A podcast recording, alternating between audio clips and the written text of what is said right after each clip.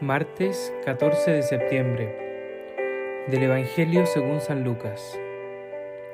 Jesús se dirigió a una ciudad llamada Naim, acompañado de sus discípulos y de una gran multitud. Justamente cuando se acercaba a la puerta de la ciudad, llevaban a enterrar al hijo único de una mujer viuda y mucha gente del lugar la acompañaba. Al verla, el Señor se conmovió y le dijo, no llores. Después se acercó y tocó el féretro. Los que lo llevaban se detuvieron y Jesús dijo, Joven, yo te lo ordeno, levántate. El muerto se incorporó y empezó a hablar, y Jesús se lo entregó a su madre.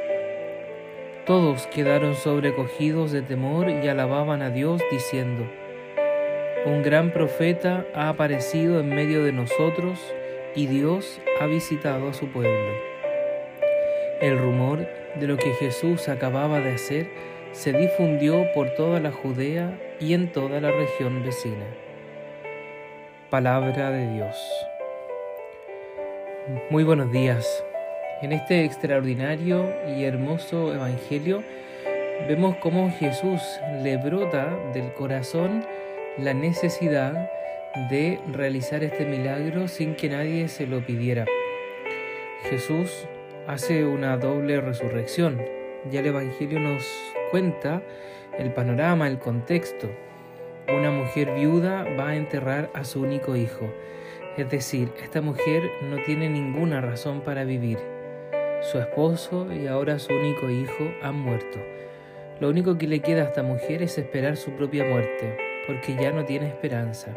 No hay nada quien la obligue, quien la motive a aferrarse a la vida. Y Jesús, viendo su dolor, su aflicción, su abandono, no solo resucita a este joven, sino que también la resucita a ella. A él lo resucita físicamente, a la vida natural, pero a ella también la resucita a la vida sobrenatural, a la vida en la esperanza, a la vida en la fe. ¿Cuántas veces Dios nos ha resucitado en nuestra fe, en nuestra esperanza? ¿Cuántas veces el Señor ha resucitado nuestra alegría?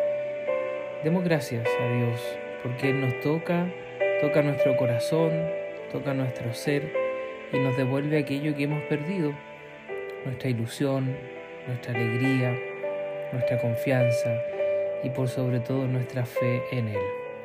Que en este día podamos dar gracias a Dios por las innumerables veces que Él tocándonos nos sana, nos salva y nos resucita a una vida nueva.